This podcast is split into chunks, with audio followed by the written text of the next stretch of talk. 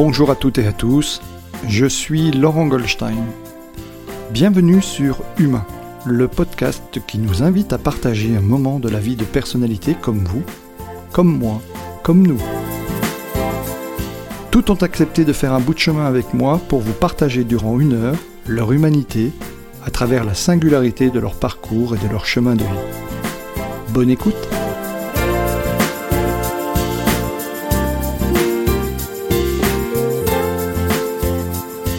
Mon invité du jour est spécialiste en RSE, fondatrice et dirigeante d'Arborescence. Bonjour Christine. Bonjour Laurent. Merci d'avoir accepté mon invitation. Merci beaucoup de m'avoir invité. Alors, avant de parler de cette RSE dont on entend de plus en plus souvent parler, sans vraiment bien en comprendre les, contours, d'ailleurs, beaucoup de personnes qui travaillent dans les organisations entendent beaucoup RSE, RSE, et, si on s'amuse à leur demander mais qu'est-ce que ça veut dire, beaucoup ne, le savent pas.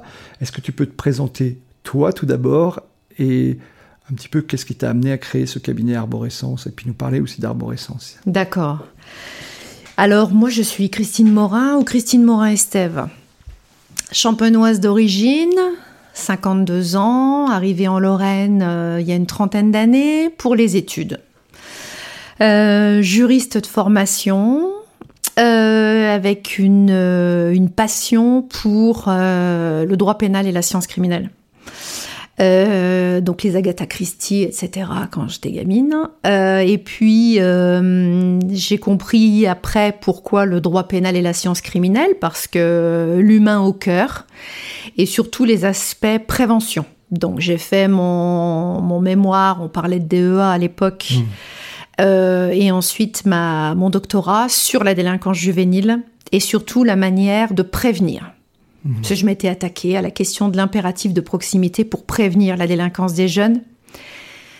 Ce qui m'avait donné l'envie d'être juge des enfants, je pense qu'à ce moment-là, j'y voyais plus une euh, super assistante sociale qu'un magistrat qui avait aussi la casquette sanction.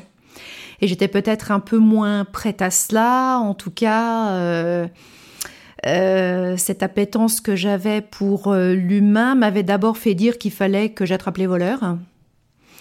Alors ça c'est rigolo, peut-être mes parents me l'ont aussi beaucoup raconté, mais euh, je voyais des gendarmes, je voyais des policiers, je voulais faire leur métier parce que je trouvais pas normal que des gens volent, détruisent, etc.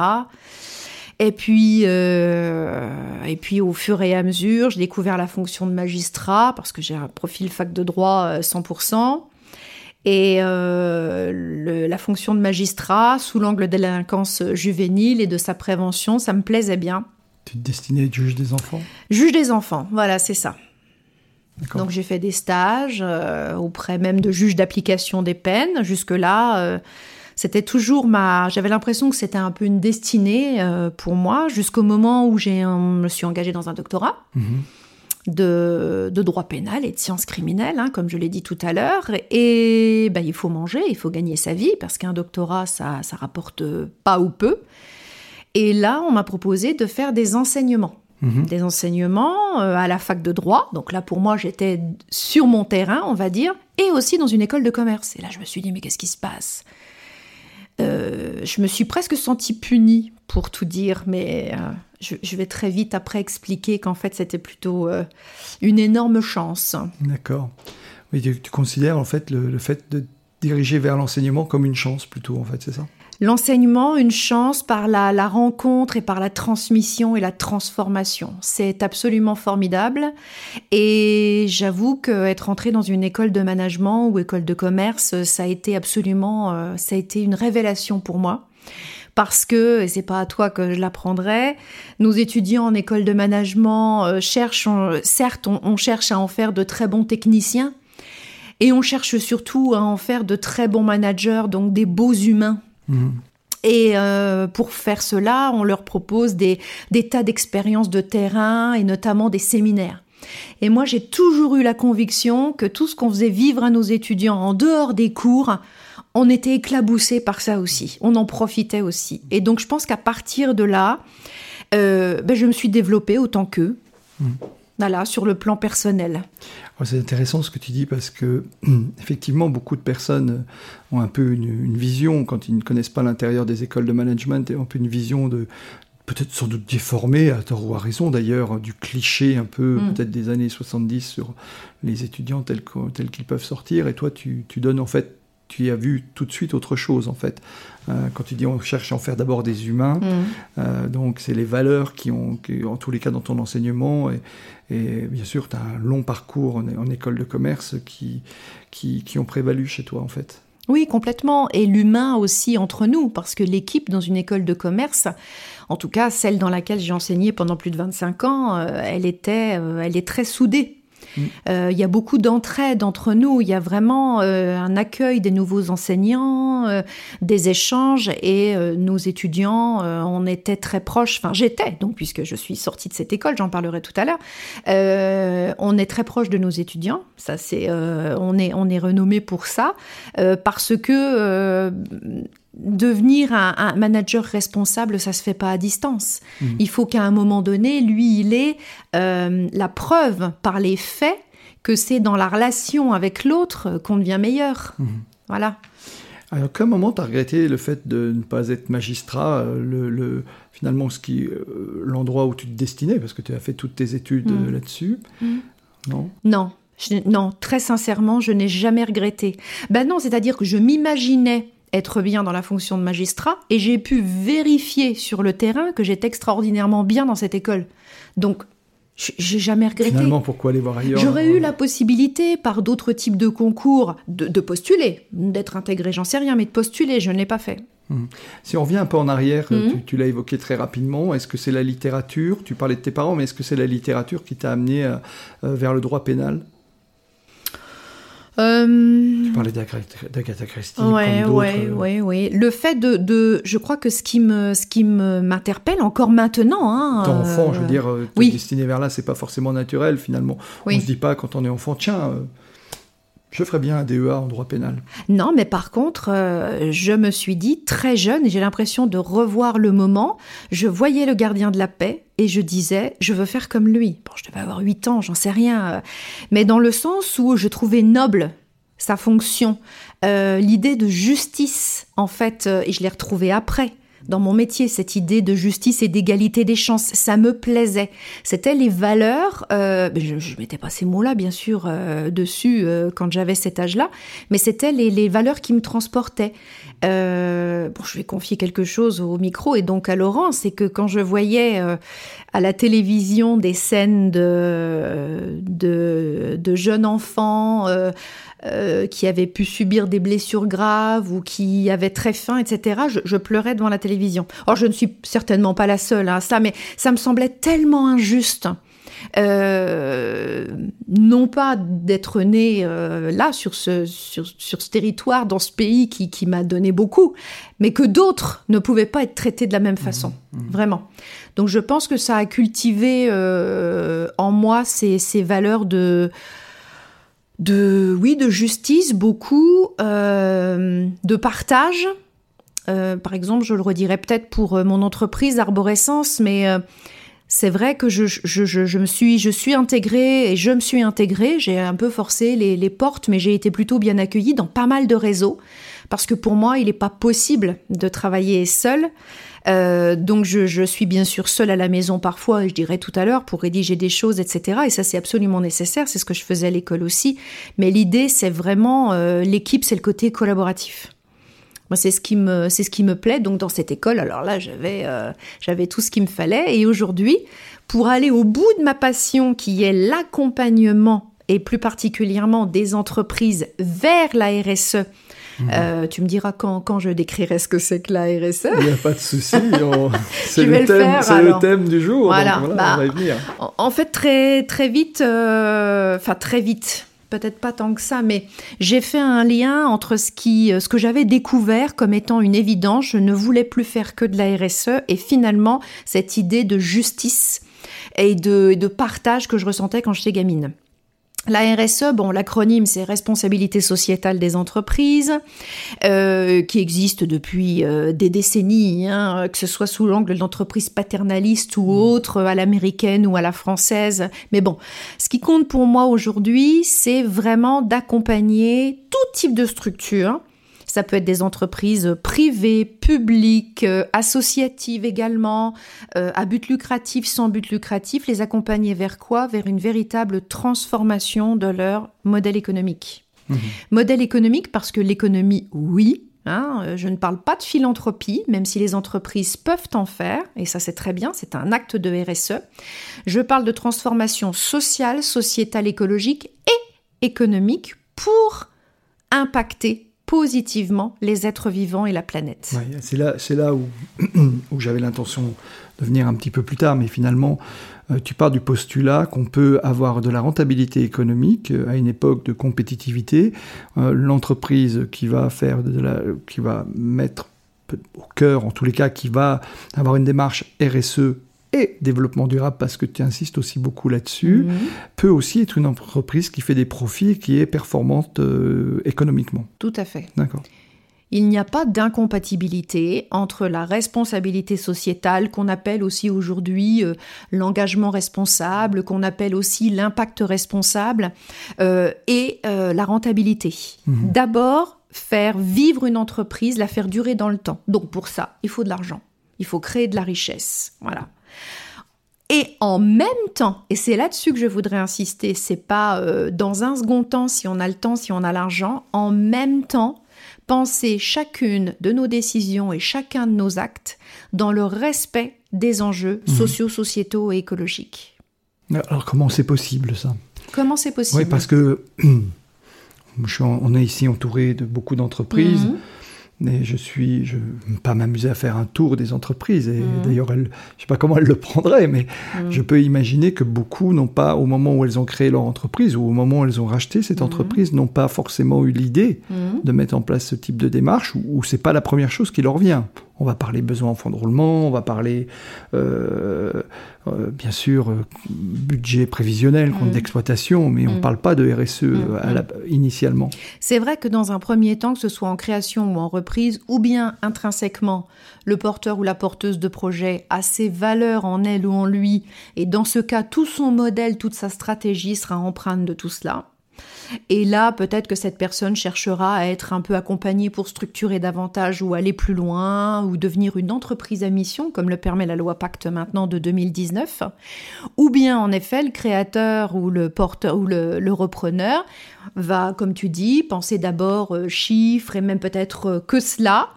Euh, jusqu'à ce que, par exemple, cette personne rencontre des difficultés de recrutement. Mhm. Et là, se dirigeant vers, je ne sais pas, sa CCI, sa chambre des métiers, peu importe, euh, son réseau d'entreprise, euh, là, on va lui démontrer que la RSE peut, par exemple, fidéliser le personnel, rendre le personnel beaucoup plus ouvert au changement, Mhm. Le personnel va être beaucoup plus euh, dans l'entraide et la collaboration. Pourquoi? Parce que la direction générale, la gouvernance de manière générale, aura pris soin dans un premier temps de repenser son modèle économique avec du sens. Et qu'est-ce qui fait qu'on se lève le matin?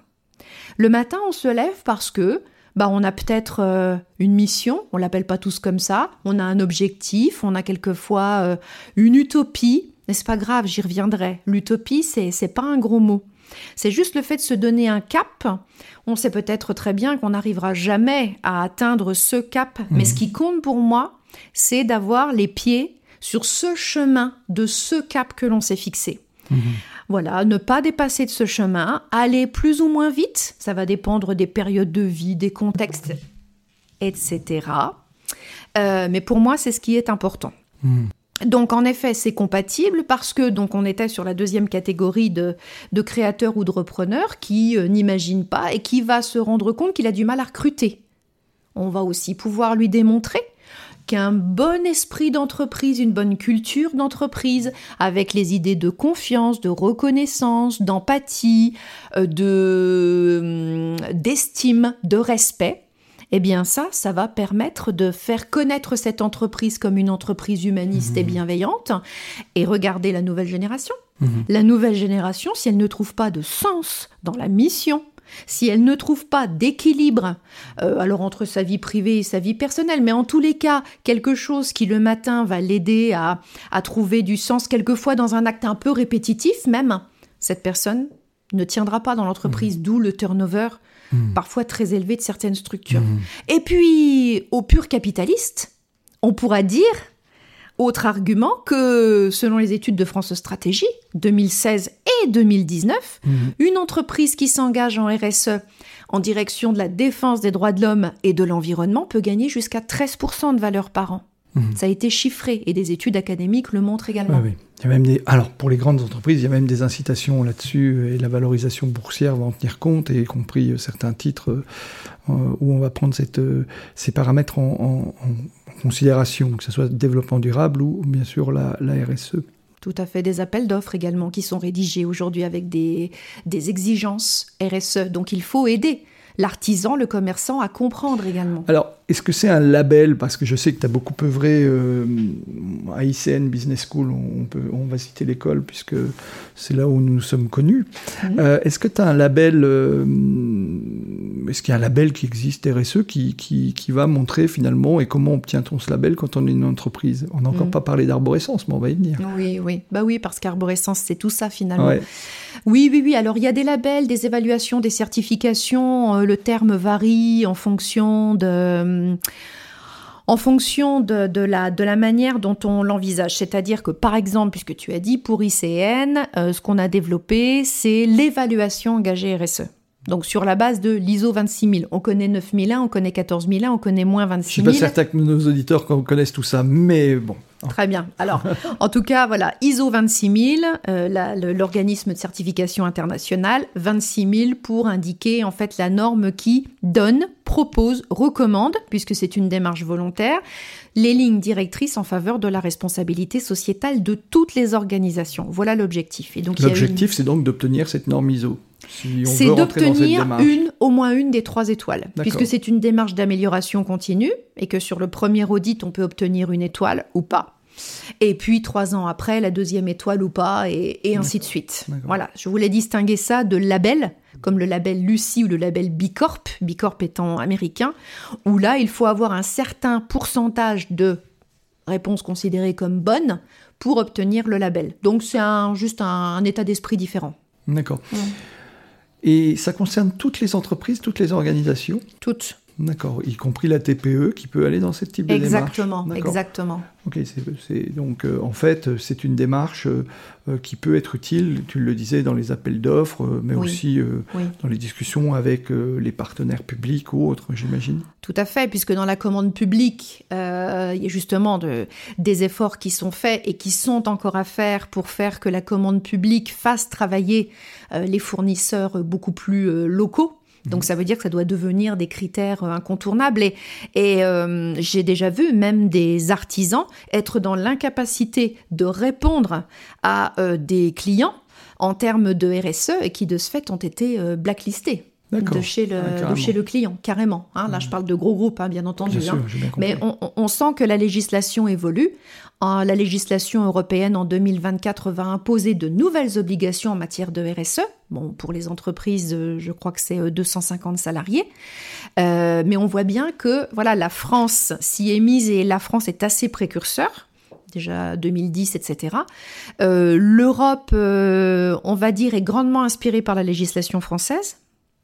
Le devoir de vigilance a été initié par le député euh, du Toulois, Dominique Potier, que j'ai rencontré pas plus tard qu'hier, parce que je trouve que c'est c'est un monsieur extrêmement engagé, euh, qui préserve les droits de l'homme à l'autre bout du monde, et ça, ça m'importe aussi.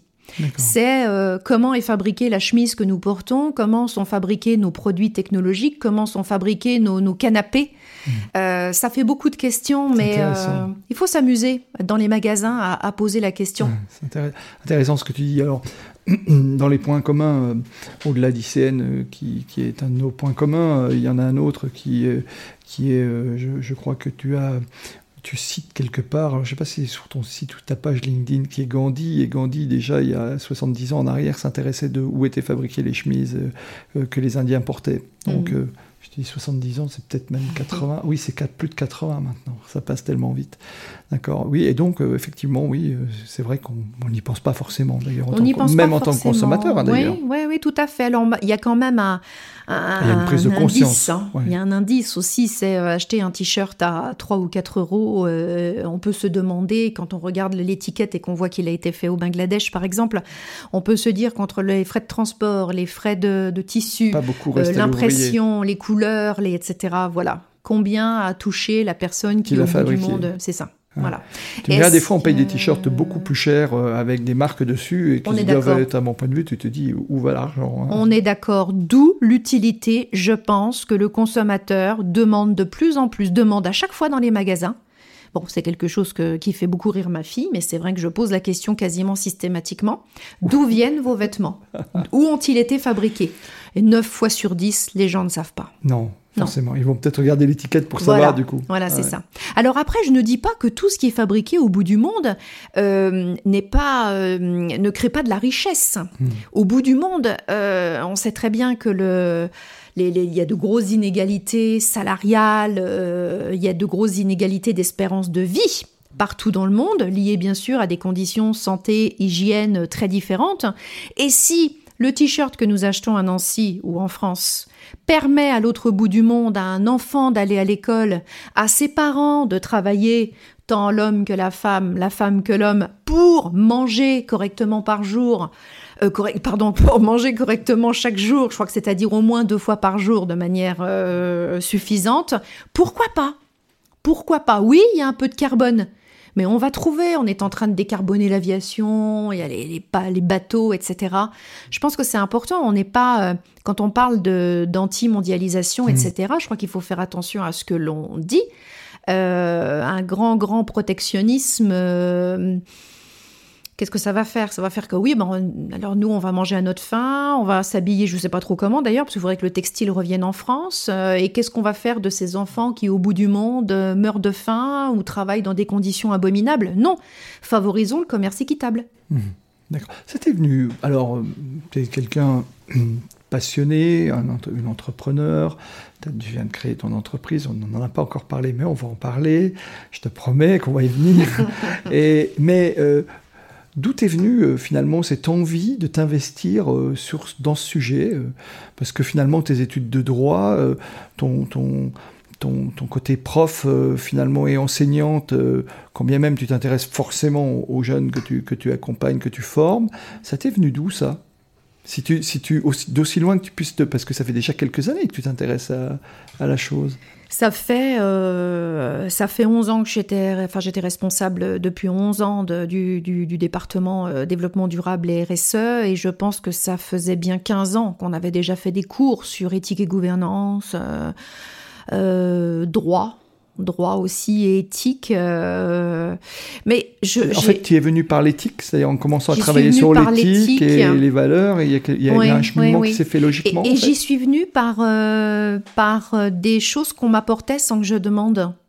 C'est bizarre de dire ça comme ça, mais par exemple, je me souviens qu'à l'époque de casier que nous avions à l'école, il y avait l'UNICEF qui envoyait un petit mot à l'école pour dire vous voulez être partenaire, où il y avait les restos du cœur, et je retrouvais ça dans mon casier.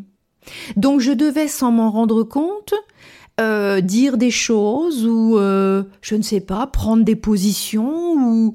Si je dis incarner, je trouve ça un peu prétentieux, alors c'est pour ça que je n'ose pas le dire, mais euh, je, ne sais pas véritablement pourquoi. Et, euh, ma curiosité euh, associée à toutes ces informations qu'on me, donnait, et puis j'avais un côté, euh, même à l'école, hein, on me disait quand j'étais toute petite que j'étais, alors là il y a que les gens de nos âges qui vont comprendre ce que je dis, j'étais la mini Grégoire. Ah je confirme que les moins de 50 ans, vous allez avoir du mal avec. bon, c'était une personne à la radio à laquelle les gens se, confiaient, hein, qui, les accompagnait dans leurs euh, problématiques. Mm.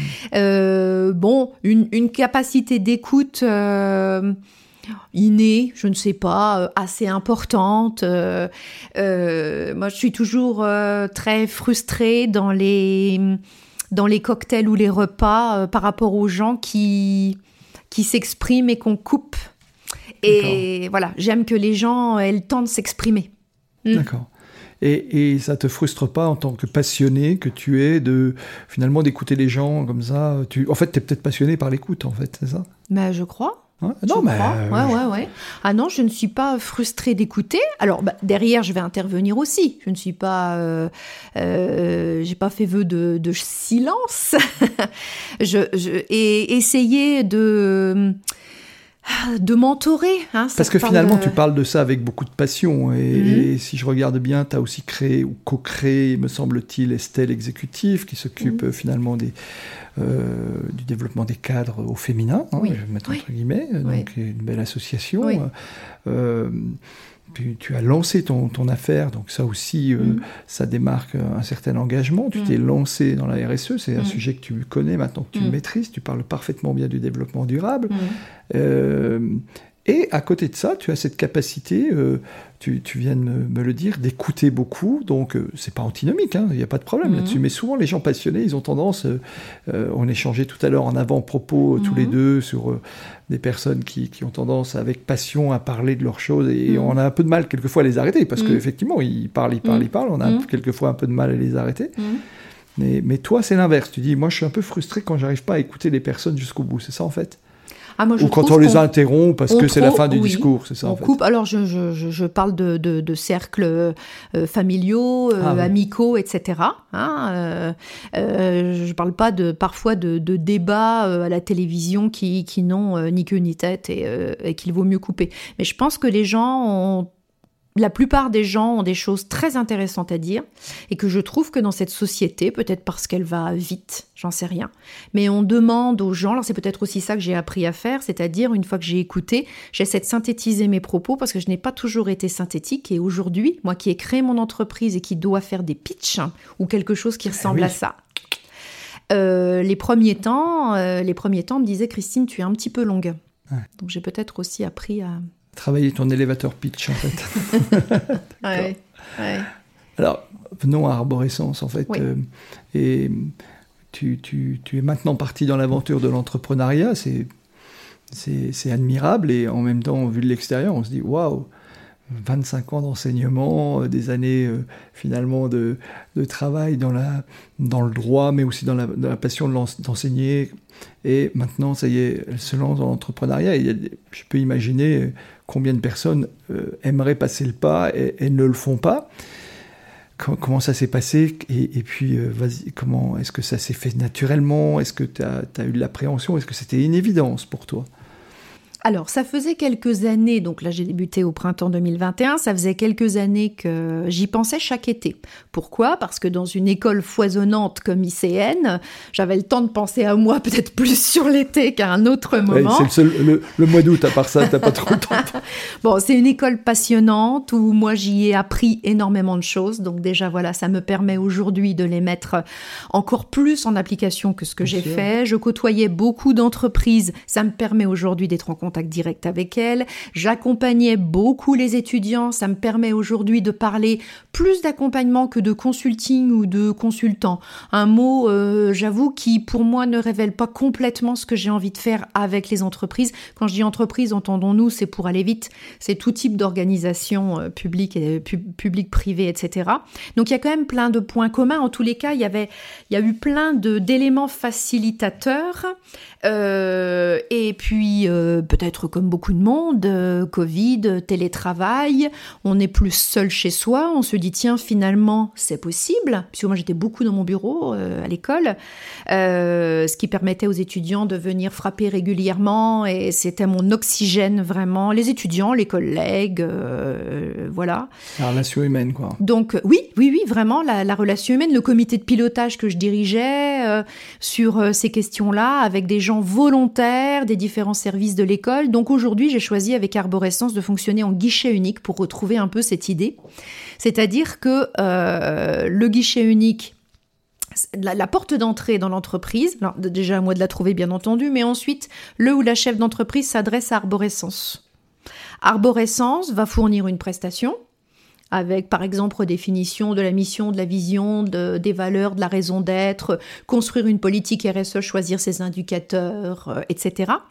Et si à un moment donné euh, j'ai une demande très technique, par exemple euh, analyse du cycle de vie parce que je suis sur une industrie, je ne peux pas faire ça, je ne vais pas m'imaginer ou je ne vais pas m'inventer spécialiste de cela. Alors j'ai cherché des partenaires. Mmh. Pour l'instant, j'ai des partenaires qui sont des amis, c'est-à-dire des personnes de confiance à qui je peux m'adresser rapidement et qui, je sais, euh, satisferont rapidement euh, l'entreprise. Mais là, par exemple, je t'ai dit tout à l'heure, j'étais sur Metz, j'ai rencontré une structure qui m'a dit, je vous propose que nous devenions partenaires parce que véritablement, nous sommes très complémentaires. Voilà ce que je recherche. Et ce que j'aimerais à terme, c'est qu'Arborescence crée de l'emploi. J'aimerais, je trouve que c'est une des plus belles choses de la vie professionnelle, euh, permettre à quelqu'un d'accomplir sa mission. Alors pour tout vous dire, j'ai été flattée la semaine dernière, une personne m'a appelé pour me dire est-ce que tu recrutes? Donc c'est un peu tôt, mais j'étais tellement contente que cette personne qui a lu deux, trois choses me dise, moi c'est sûr, je veux travailler en RSE. Je veux aider à cette transformation de l'entreprise. Et c'est une jeune femme, elle a 35 ans. Euh, donc voilà, c'est tout ce réseau que je suis en train de, constituer. Peut-être je resterai en partenaire, comme je l'ai dit. Peut-être euh, j'emploierai à un moment donné euh, des collaborateurs ou je m'associerai. Ça, ça me plairait aussi beaucoup. en tous les cas, créer une vraie équipe pour répondre à l'ensemble des problématiques des, entreprises. Ça, oui. Ça veut dire, en fait, alors, arborescence, c'est en deux mots. Hein, donc, Même trois. Enfin, il y a l'esperluette au milieu. Oui, oui, pardon, excuse-moi. Ah oui, oui, oui, ça y est, il est là, oui, je l'ai sous les yeux. Euh, oui, en trois. Donc, euh, hmm. ah, donc ça t'est venu comment ça? Ah, alors ça c'est grâce à la famille. Ah oui, parce qu'on a fait un brainstorming familial. Ah, et, euh, et, et, il voyait bien que la RSE, euh, ça foisonnait. Hein, la RSE foisonne. Et d'ailleurs, pour les personnes qui euh, verront mon, mon logo, ce logo, c'est un, c'est un feu d'artifice avec des couleurs très vives. Et j'ai envie de le dire à cette antenne, inspiré d'une amie qui est artiste peintre, que tu connais aussi, euh, Laurent, qui s'appelle Vera Ivanage. Qu'on salue. Qu'on salue et qui a, quand j'ai vu ce tableau sur Facebook qui s'appelle Qui suis-je avec euh, cette, euh, cette explosion de couleurs et ce visage un peu en arrière-plan, c'est-à-dire ce qui comptait, c'était le foisonnement, les idées, les équipes, etc. je me suis dit, c'est ma recherche du moment. C'est Emma Graphiste a dit OK ça deviendra le logo, je, je m'y emploie. Bon, donc, euh, et arborescence, pourquoi? Parce qu'une arborescence, si on tape ça sur, euh, sur un moteur de recherche, on va voir que c'est euh, ben, l'histoire d'un arbre finalement, une sorte de, de, tronc qui ensuite part en branches multiples, puis en feuillage, pour, pour montrer quoi? Que d'une problématique, eh bien, on arrive à démultiplier les, les, les idées, tous unis tous unis et allant dans la même direction, la direction du ciel, la direction de cette utopie dont on parlait tout à l'heure, euh, qu'on n'atteindra pas, parce que le ciel, l'arbre l'atteindra pas, mais il s'enrichira chaque jour. Tend vers, tend vers le ciel. En il tend vers, voilà, c'est ça. des arbres là en face. Voilà, exactement. Donc c'est l'arbre arbore, le sens. D'accord. Alors, Comment tu as, quelles sont tes missions euh, dans les organisations et parce que je pense qu'on a aussi des auditeurs entrepreneurs qui, qui sont, je ne pense pas, je le sais, mm. donc euh, qui peuvent aussi être intéressés par cette mm. démarche euh, RSE, mm. notamment dans, par rapport à l'horizon 2024 ou d'autres, hein, bien sûr.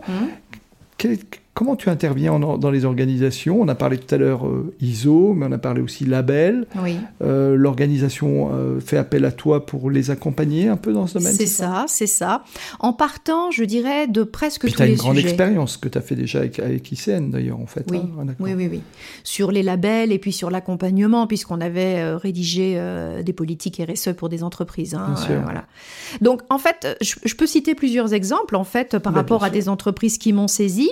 Euh, une entreprise du secteur toulois euh, me dit la dernière fois, euh, me dit la dernière fois, voilà, je ne pense pas être complètement raccord avec mes, ma sécurité, la sécurité de mes personnels. J'ai besoin de pays, euh, alors c'est pour moi qui vais vendre les EPI, bien entendu, les équipements de protection individuelle, pardon. Hein. Euh, et je, je, pense qu'en termes de sécurité, la sécurité, c'est un des points de la RSE absolument essentiel. C'est le point numéro un dans beaucoup de grandes organisations industrielles. Exactement. Cette même personne me dit, euh, il y a de l'huile dans mes moteurs et j'avoue que je ne sais pas trop, bon, je ne donnerai pas le nom de cette entreprise parce que je le donnerai quand j'aurai euh, engager les vraies démarches parce que c'est quelqu'un qui se questionne. Donc la question de l'huile, on touche l'environnement. Et puis cette personne me dit au niveau ressources humaines, j'ai besoin de me restructurer. Eh bien, parce que j'avais certes une facilité de discussion avec cette personne, euh, par ces trois aspects-là, je peux rentrer chez elle, donc faire un audit, puisqu'on va commencer par faire un audit, c'est-à-dire d'abord valoriser toutes ces bonnes pratiques, ces bonnes pratiques en matière sociale, en matière environnementale, de lien avec le territoire, d'achat, euh, des droits de l'homme dont on a parlé tout à l'heure. Il y a la RSE, c'est les sept fameuses grandes thématiques de l'ISO 26000, mais je suis pas là pour, euh, pour faire pas trop technique. Voilà, c'est ça, c'est ça. Tu peux rappeler quelques grandes valeurs, hein, c'est intéressant aussi. Avec des exigences, voilà, justement, la RSE, c'est justement la transparence, la redevabilité. Donc cette entreprise, elle a l'humilité de dire, je sais que je suis pas bon sur ma sécurité, la sécurité de mes personnels. Je sais que je ne suis pas bon sur l'environnement à cause de mes, de mes huiles. Et au niveau ressources humaines, c'est un peu le bazar. D'ailleurs, quand j'essaie d'obtenir un document de lui, ça, ça, prend toujours des mois. Donc il y a des choses à, améliorer, à structurer. Je peux donner un deuxième exemple, une école de l'enseignement supérieur, c'est peut-être pas complètement un hasard, m'a sollicité parce que euh, elle cherchait à accroître euh, son attractivité euh, vis-à-vis d'un certain public. et là, on s'est rendu compte en discutant avec les personnels, qui sont pas moins d'une vingtaine, que le cap stratégique n'était pas complètement fixé que la mission était à redéfinir. Là, j'y suis entrée par la redéfinition de la mission, de la vision et, des valeurs. Donc, voilà, une entreprise ensuite, éventuellement, je peux donner un autre exemple, euh, elle sait qu'elle fait plein de choses en RSE, donc sur l'environnement, les déchets, la mobilité, le plan de déplacement interentreprise par exemple. Euh, elle sait que sur le plan euh, social, elle va par exemple faire de l'intéressement pour ses salariés, elle sait qu'elle fait des choses dans chacun des domaines de la RSE, mais elle a envie de valoriser ces bonnes pratiques et même plus loin que valoriser, elle a envie de labelliser pour être en termes de communication vue vu et c'est normal quand on fait les choses bien, on a envie de le faire savoir. Donc là, je vais pouvoir non pas la labelliser parce que moi je n'ai pas non, pour le moment. compris, c'est préparer le dossier pour aller vers le, label qui permettra après d'avoir une communication et qui effectivement pourra être un levier pour développer aussi les affaires. Tout à fait. Ouais, ouais.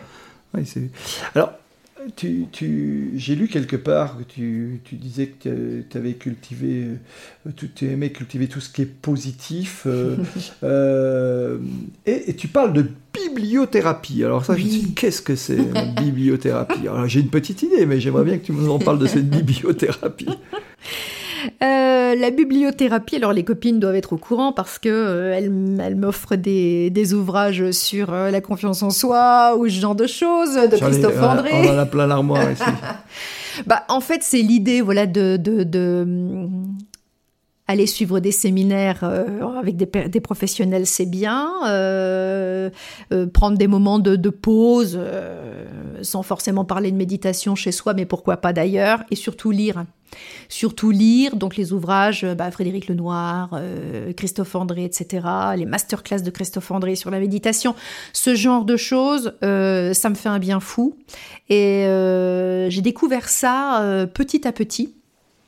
Euh, c'est question de bien dans sa tête, euh, bien dans son cœur, bien dans son ventre, je dirais les choses comme ça, avec un véritable alignement. Oui, parce que tout ça, c'est une démarche globale chez toi, en fait. Oui, oui, oui, oui. Tu as des rituels, tu peux nous en parler un petit peu? Pas tant que ça, pas tant que ça. Euh, des rituels, pas tant que ça. La on va dire que grâce à Estelle Exécutive, j'ai eu un bel article la dernière fois où j'ai pu dire que je me remettais au sport, justement, et euh, voilà, donc je ne sais pas des grandes prouesses du tout, hein, mais ce dont j'ai besoin, c'est de regarder au loin. D'accord. oui. Regarder au loin, et là où j'habite, je peux regarder au loin. Me poser, Mais alors la bibliothérapie, ça veut dire que tu lis beaucoup Oui, mais de tout. La Oui, bibliothérapie, oui. Alors, et puis alors moi, avec un Je livre... ne connaissais pas cette thérapie. Oui, c'est vrai, J'ai oui. découvert euh, Ouais, la ouais, bibliothérapie. Ou alors thérapie, euh, je sais pas, mais Ah, mais j'avoue que quand euh, certains soirs euh, la journée a été euh, plus difficile qu'une autre, puisque voilà, en tant que jeune chef d'entreprise, par moment, je suis contente d'avoir la famille et je suis contente d'avoir mes livres. Euh, je reprends un passage ou deux simplement d'un ouvrage euh, de ce type-là et euh, je de me rends ceux, compte que de ceux que tu as crayonnés, etc. Moi, je Voilà. Oui, c'est parce que j'écris beaucoup sur mes bouquins. Oui, oui, oui, oui. Et, et ça remet les pendules à l'heure. D'accord. Je sais que j'ai les ressources en moi. Il n'y a aucun problème. Je les ai, il faut juste que j'en ai conscience. D'accord. Et tu lis beaucoup? Ah ben je lis euh, tous les jours. Alors pas forcément que euh, du développement personnel. hein. D'accord. Hein, euh, il est possible que tu me demandes si je recommande un ouvrage. Je vois que tu es une habituée de l'émission. donc. Bien sûr, tu n'y échapperas pas. Ouais, ouais, ouais. Donc là, je recommanderais euh, ce qui est, c'est, c'est, c'est à la, c'est, c'est vu comme un roman, mais c'est bien plus que ça. D'accord. Hmm. D'accord. En termes de, dé- de développement personnel, donc Oui. euh, tu t'y es intéressé. euh, Qu'est-ce qui a été le déclencheur? Hmm. Bon, bah, je vais le dire à, l'antenne. Ce qui a été un déclencheur, c'est une grave maladie. Euh, une grave maladie où je me suis rendu compte en écoutant David Servan-Schreiber que si je changeais pas un certain nombre de choses dans ma vie, euh, le risque était euh, la récidive et le fait de, bah, de, priver les enfants de leur maman, quoi, tout simplement. Donc ça, il n'en était pas question. David Servan-Schreiber a été très inspirant pour moi. J'ai eu la chance de le voir à la mairie de Nancy au moment où j'ai eu ces difficultés-là sont vraiment derrière moi, et ça fait maintenant euh, 14 ans. Euh, et là, j'ai changé des choses dans ma vie sur le plan nutritionnel, même si, euh, voilà, comme tout le monde, on fait un petit passage dans les fast-foods de temps en temps, hein, et c'est pas interdit non plus, mais bon, sur le plan euh, du coup de l'esprit, un petit peu, sur le plan euh, de, de sportif, mais là encore, c'est pas, c'est pas complètement régulier. Je suis pas, euh, je suis pas euh, une dogmatique ou quelque chose comme ça. Je, je ne le pense pas, Euh, ni pour ma vie, ni euh, pour, euh, ni dans mon métier. Euh, J'ai des convictions. J'essaie de les faire passer. Je me suis rendu compte que tout ce que j'avais fait, en tout cas, m'a permis aujourd'hui d'être en super santé. Aucune récidive, alors que j'ai quand même un passé familial lourd. Donc, je pense que euh, ce qu'il préconisait, David Servan-Schreiber, avait vraiment des vrais euh, fondements scientifiques, j'entends. Il l'était, hein, Oui, scientifique. oui, c'est un scientifique. oui, hein. Euh, voilà, donc c'est là que tout a débuté. Et puis, des rencontres également. Mhm. Des rencontres avec des amis qui, euh, qui avaient une religion que je n'ai jamais adoptée. Mais j'en ai tiré des principes de vie. C'est-à-dire, tu veux bien nous en toucher un Oui, oui, oui, une religion très humaniste, D'accord. euh, où on Tu entends religion au sens euh, premier du terme ou plutôt une philosophie? C'était une religion. C'est une religion. Euh, voilà, je n'ai jamais. euh, J'y allais vraiment pour échanger avec eux sur la manière de de voir la vie et surtout de voir la manière dont on voulait faire de nos enfants des adultes euh, avec tout plein de qualités. Mhm. Donc nous travaillons euh, régulièrement, nous travaillons, je mets bien l'imparfait, nous travaillons régulièrement les qualités que nous voulions développer chez les enfants. Voilà, sans aucune connotation religieuse, mais c'était issu de leur religion. Donc euh, moi, je n'ai pas, euh, je n'ai jamais intégré aucune religion, mais je, c'est comme en politique. hein, moi, je trouve qu'il y a du bon à prendre à droite comme à gauche. Ben, dans les religions, c'est la même chose. Moi, je, voilà, mes principes de vie sont simplement euh, sans être quelqu'un de parfait, bien entendu, mais j'essaie d'être serviable, un peu généreuse, enfin Profondément humaniste. euh, humaniste, oui, oui, oui, oui, oui, oui, et de faire passer cela à, mes enfants, bien entendu. Euh, alors, j'ai Ah, pas précisé que j'avais deux enfants et je voudrais les mentionner. Ils sont juste extraordinaires, Clément et Alice. Et par mon conjoint, j'ai deux enfants de plus, euh, Elisa et Nina. euh, une belle Voilà. famille recomposée. J'aime beaucoup aussi. Voilà. D'accord. Euh, D'accord. Alors, tout à l'heure, tout à l'heure, tu me, tu nous parlais de, de, de ton, de, de, de- de ton cabinet. euh, et tu, tu avais une vision euh, aussi de ce cabinet et de, ton travail dans, dans la société. Euh, la tendance pour toi, c'est quoi? Alors pas sur arborescence finalement, mais euh, et tu, tu ressens une prise de conscience aussi bien euh, sur la partie, tu parlais sécurité, c'est clair, de toute manière maintenant c'est une obligation et toutes Mhm. les entreprises, c'est que moi je peux, dans lesquelles je peux aller, c'est.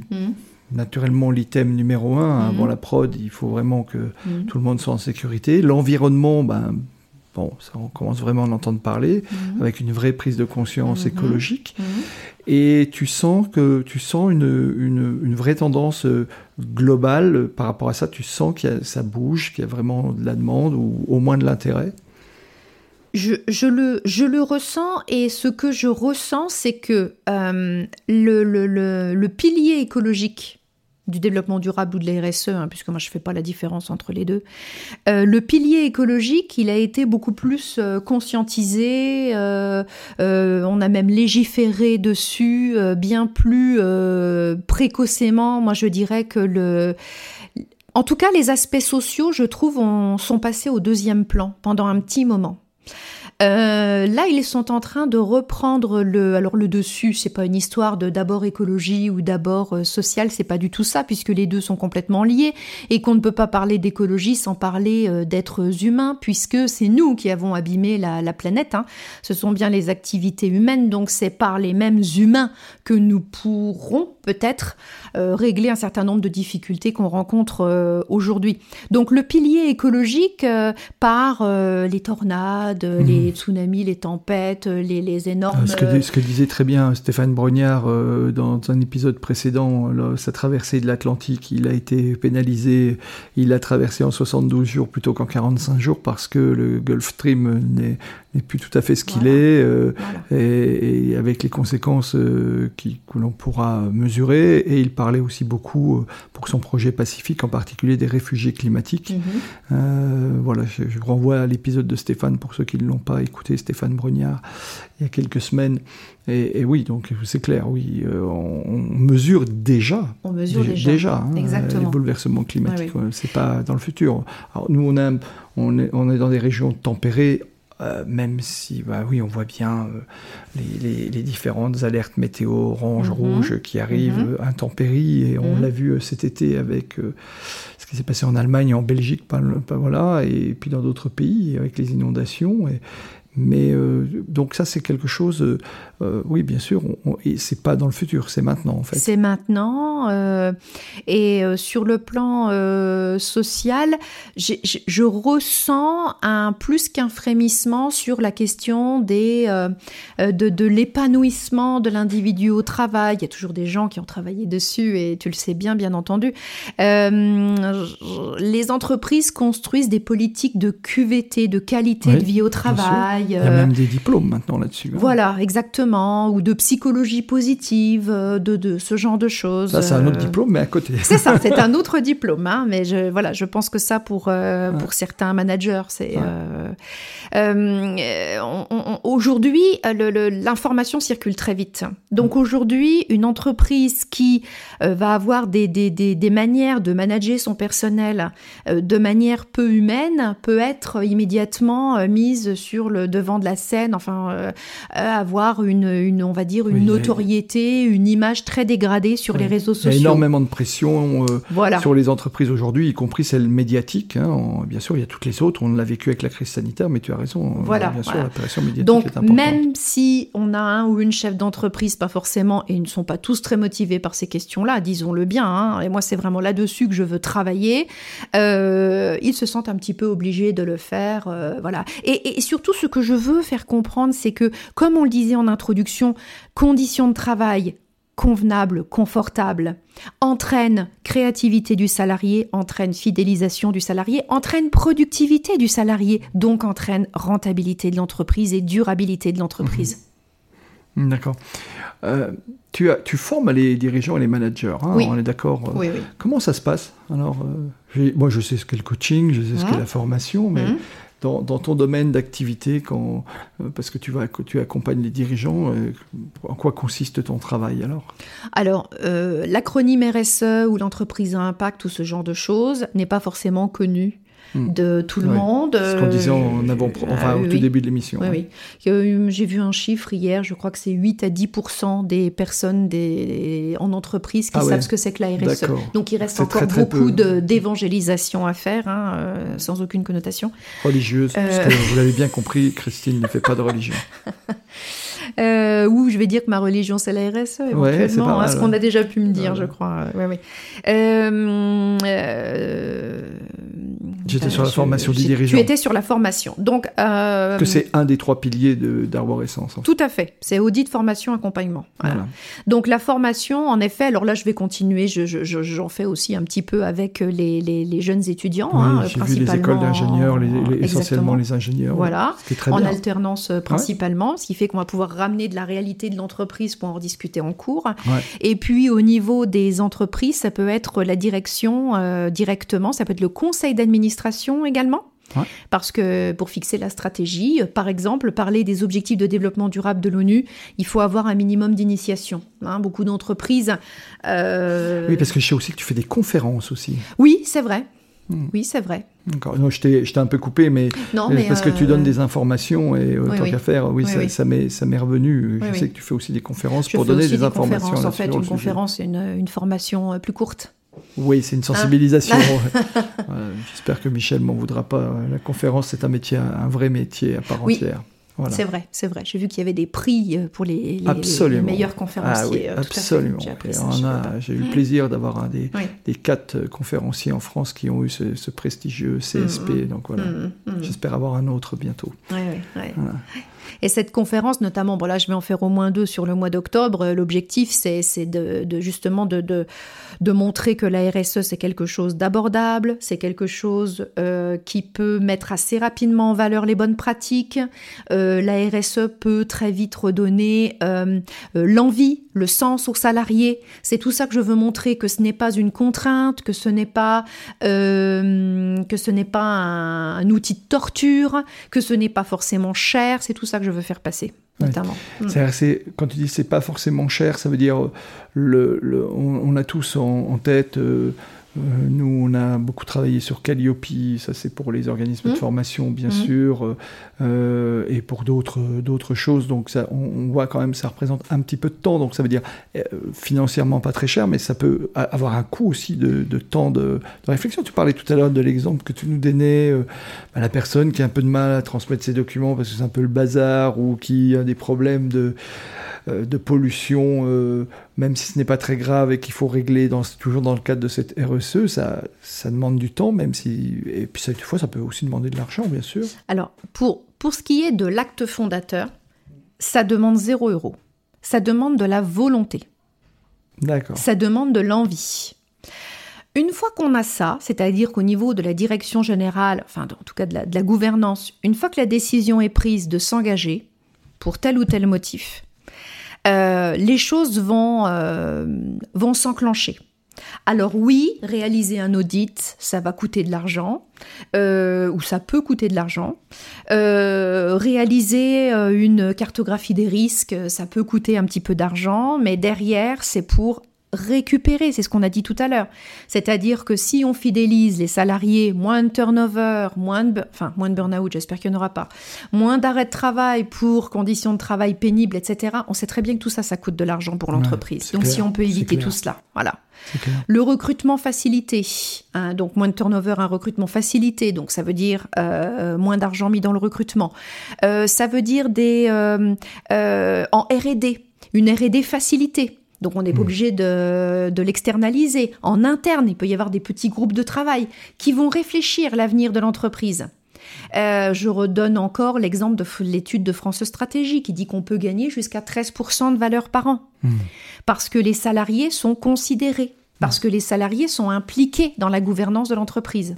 Absolument. Donc ce que je comprends euh, en, en t'écoutant, c'est en fait ça peut être un, ressembler être un investissement de base, mais qui est en fait un investissement qui sera rentabiliser très rapidement en, termes de euh, oui parce que forcément on perd des salariés parce qu'ils sont fatigués parce qu'ils s'en vont parce qu'ils démissionnent qu'il faut remplacer le recrutement coûte très cher la, la, formation coûte cher euh, etc et mhm. la fidélisation du collaborateur et, et, je crois qu'il y avait des il y a, il y a une vingtaine d'années déjà aux États-Unis il y avait des indicateurs là-dessus sur la fidélisation et le niveau de formation des collaborateurs dans la valorisation des entreprises je suis pas un expert de valorisation mais il me mhm. semble que déjà on, avait déjà ça dans les organisations et donc ça confirme un petit peu tout ce qu'on se dit depuis tout à l'heure.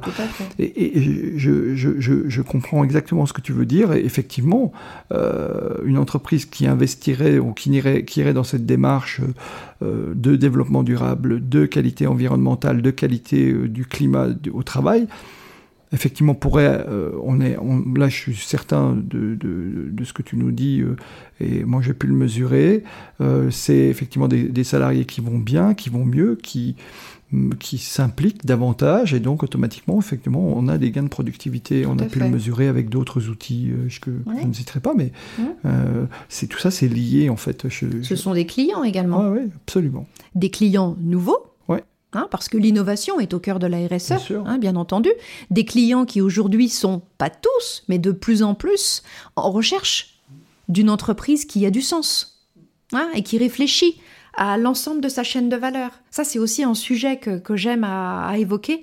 C'est vraiment la question de la chaîne de valeur. C'est sûr que si on vend les carottes qu'on a plantées à Velaine-en-Haye, aux gens de Velaine-en-Haye, la chaîne de valeur, elle est courte. Si je vends des t-shirts on revient aux t-shirts. Euh, les t-shirts ou les stylos, tiens, les goodies.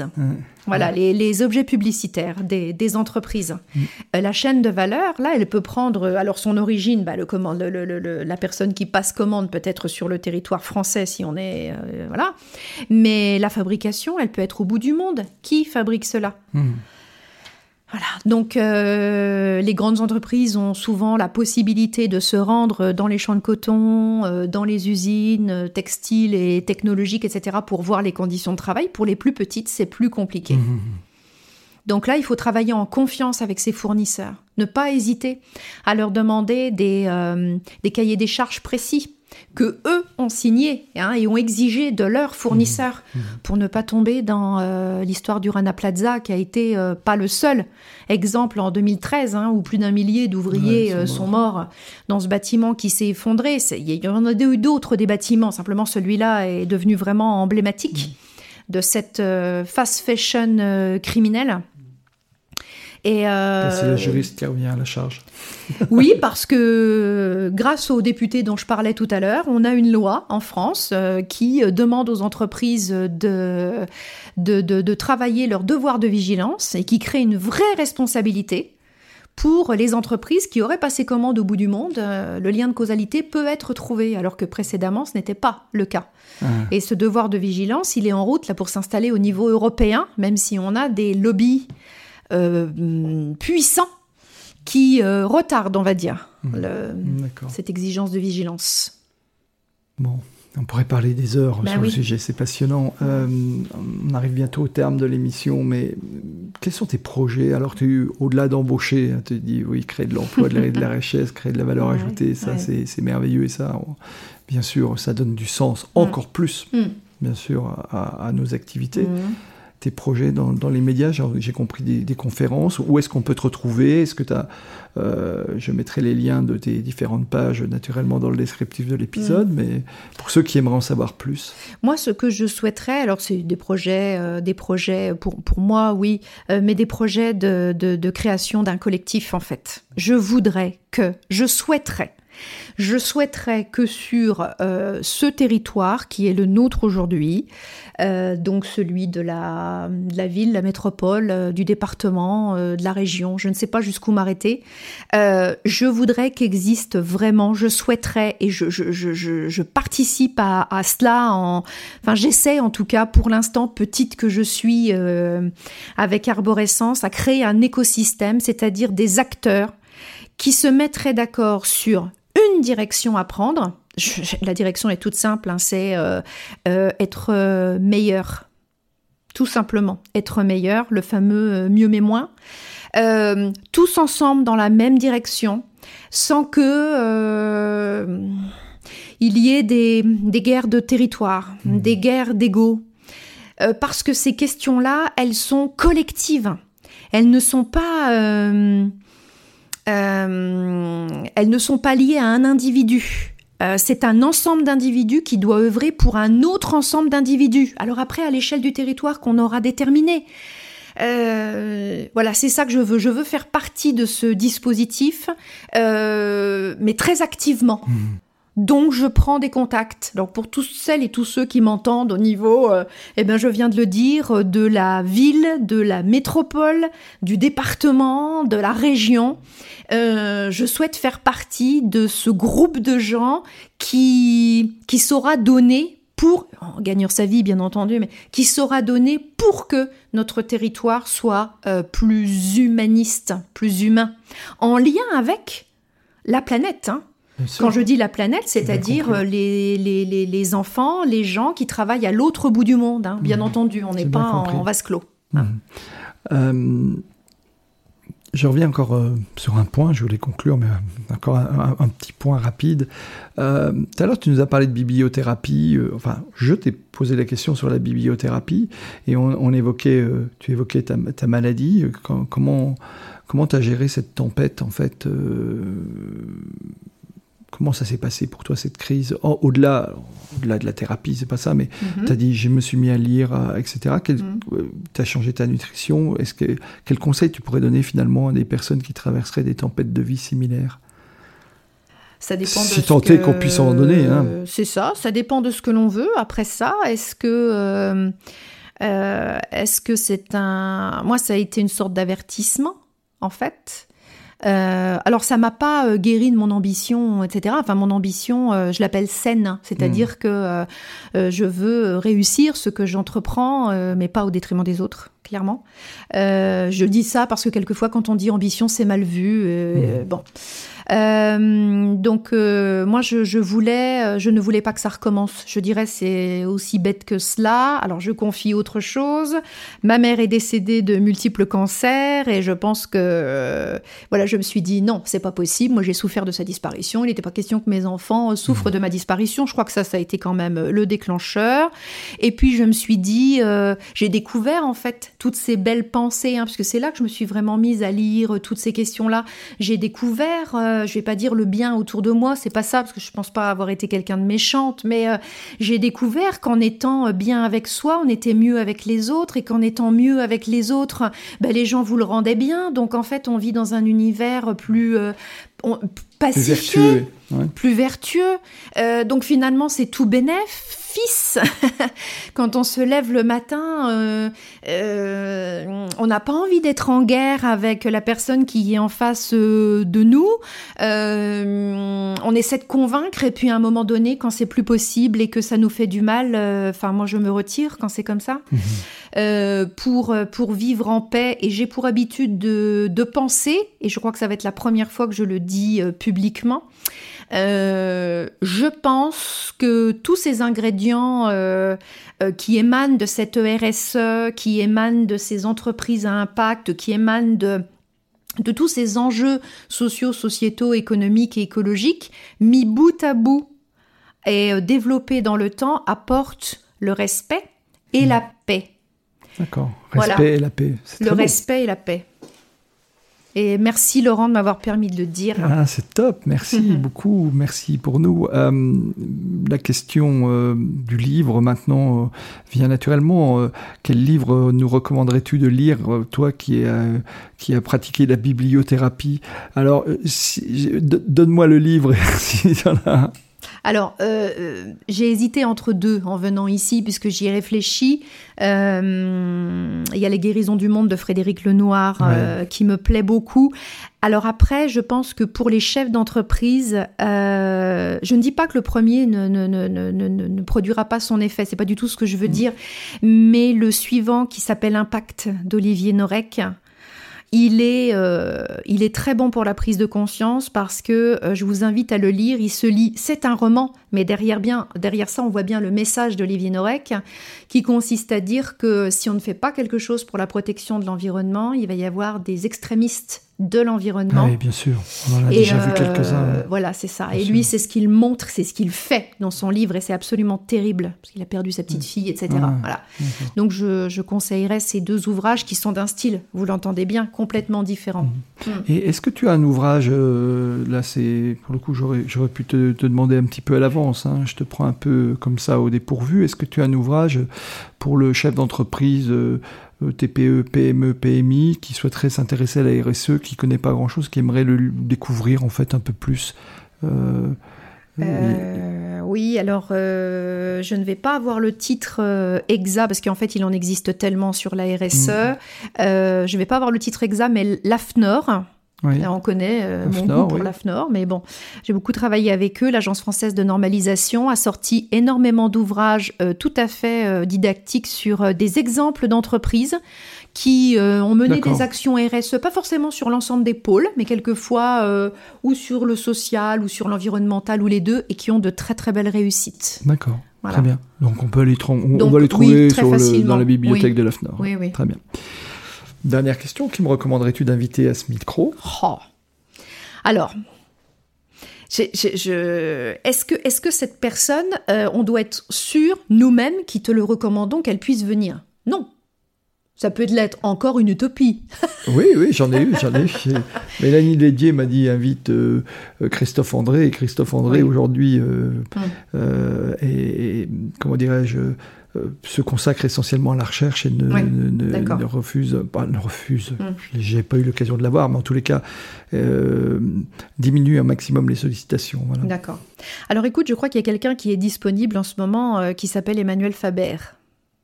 C'est l'ex-PDG de chez Danone. Euh, dans son ouvrage Les chemins de traverse, euh, il explique bien pourquoi, euh, enfin d'où il vient, avec mmh. son frère, dont il parle aisément, lors du discours notamment de la remise des diplômes aux HEC en 2016, je crois. il explique son parcours, il est très spirituel, on le sait.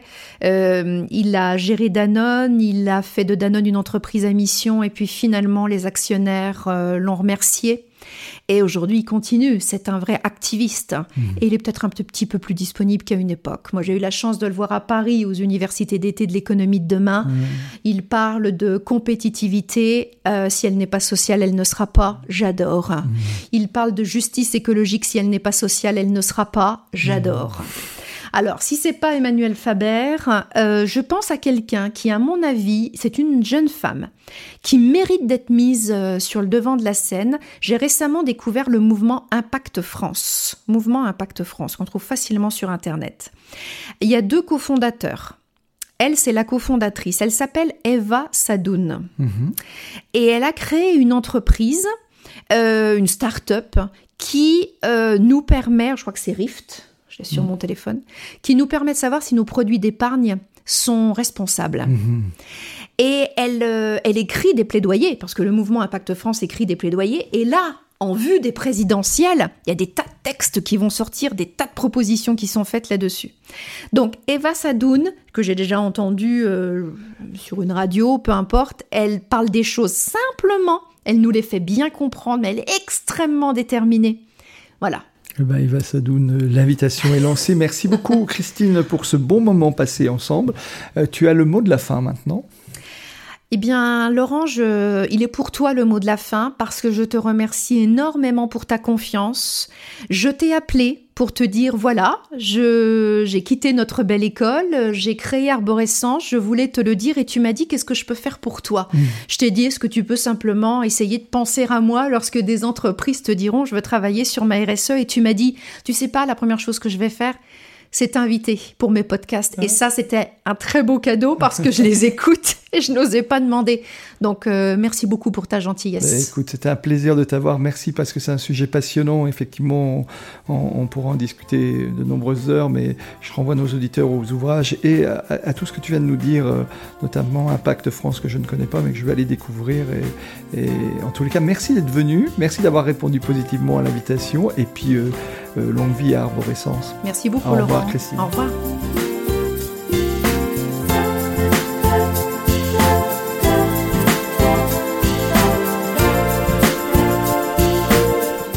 Merci d'avoir écouté cet épisode jusqu'au bout.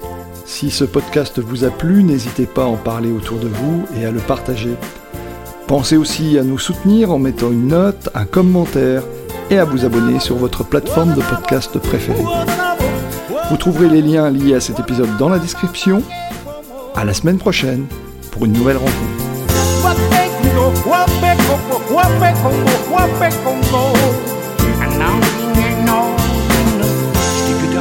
que dava.